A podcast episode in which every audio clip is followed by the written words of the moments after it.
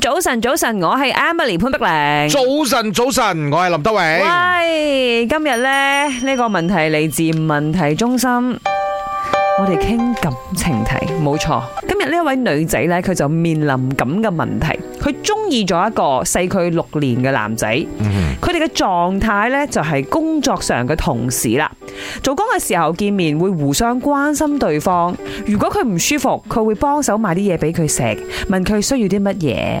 咁傾偈呢，有時候得閒就傾，唔得閒就冇傾。咁好正常啊！你而家講呢啲嘢，工作嘅時 候見到面佢會好熱情，除此之外就好冷淡。重點啊，重點嚟啦， OK，就係呢個頭女先講嗰仔啲都唔係問題嚟嘅嗯係。查實已經表咗白，但係呢個男仔冇正面地回覆，首先，我覺得咧年紀唔係一個問題先啦，係係即係差嗰六年咧呢個其實唔邊個大係一個重點嚟嘅。邊個大邊個細都唔係一個重點嚟嘅，嚇嗰個並唔重要。嗯嗯，重要嘅就係咧，只要你睇翻你同佢表白嘅時候咧，佢嘅反應係點？佢明唔明啊？哦，因為有啲男仔咧，佢真係比較鈍啲 嘅，係即係你你覺得我誒、啊，如果我以後每日同你出去食完飯，唔使翻屋企咁就好咯。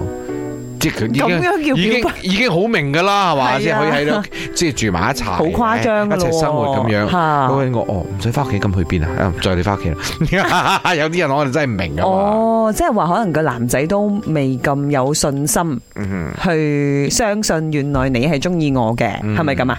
可以係咁講。嗯哦，哇，咁啊好爆喎！因為如果女仔嘅角度啦，我梗係諗話，我都表白咗，你都冇反應，一定係豬豬咗。OK，bye，next，係咪咧？再明啲咯，即係你有冇打算，即係直接問佢啊？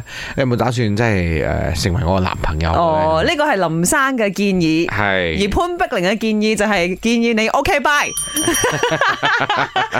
呢個人咁冇誠意啊係咪？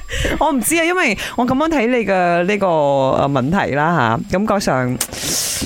如果佢就係工作上同你有交流，私底下又冇俾多啲關心你嘅話，又好似冇顯示太大嘅興趣啦。应该是海王一个吧，他对你的好不止会对你一个，上班对你好，下班对别的好，周末再对别的好，假期又对别的好。我觉得这个男生他一定是知道你喜欢他的，只不过他是想左手抓一个，右手又找一个。但他就算遇见一个他喜欢的，他也不会和你说，呃，不好意思，我已经有女朋友了，他还是会继续和你暧昧的。